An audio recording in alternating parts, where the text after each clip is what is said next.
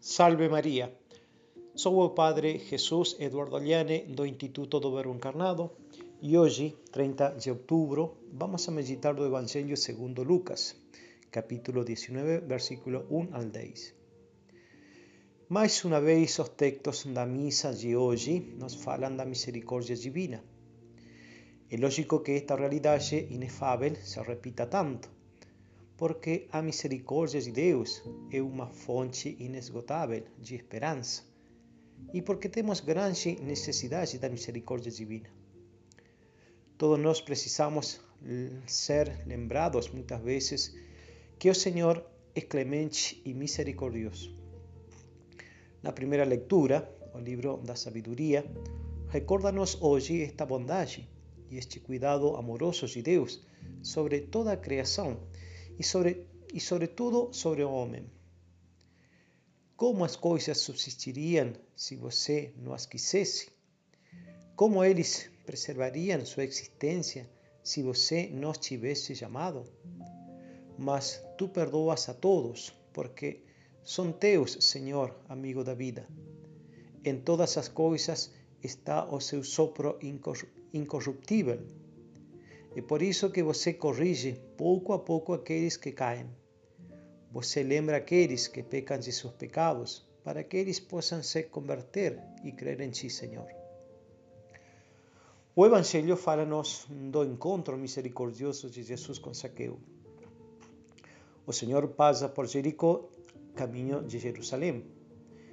Na entrada da cidade, ocorreu a cura de um mendigo cego que, por medio de sua fé e insistência, conseguiu chegar a Jesus, apesar da multidão e daqueles que tentaram silenciá-lo.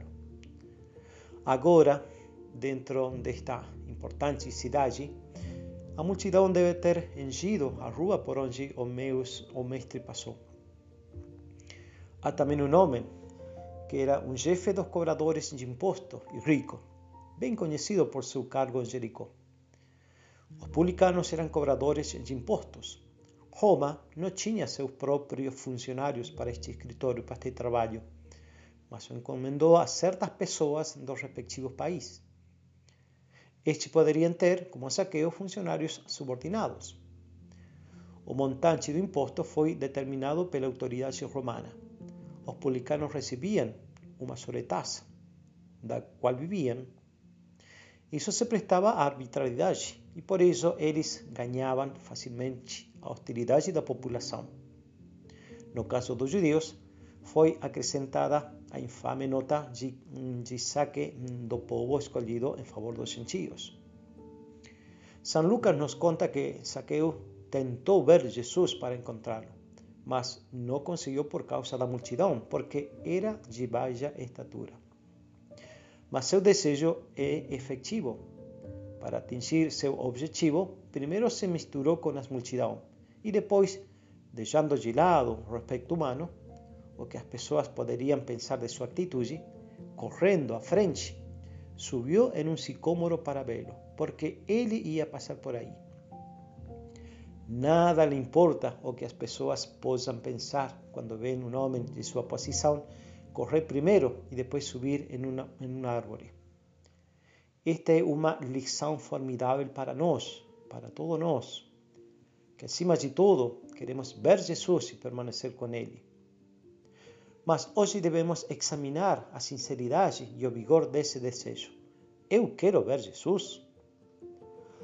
O Santo Papa Juan Paulo II perguntou ao comentar este passagem do Evangelho faço todo o possível para poder vê-lo.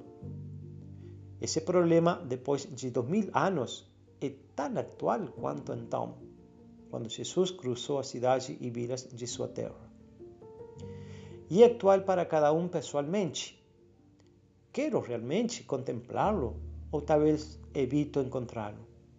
Prefiro não vê-lo ou que ele não me veja. E se já o vislumbro de alguma forma, Prefiro vê-lo de longe, não chegar muito perto, não me colocar diante de seus olhos para não chamar muita atenção, para não ter que aceitar toda a verdade que nele, que vem dele, de Cristo. Que Nossa Senhora então nos conceda a todos buscar, ver e seguir nosso Senhor Jesus Cristo nas realidades diárias que temos que viver. Que assim seja.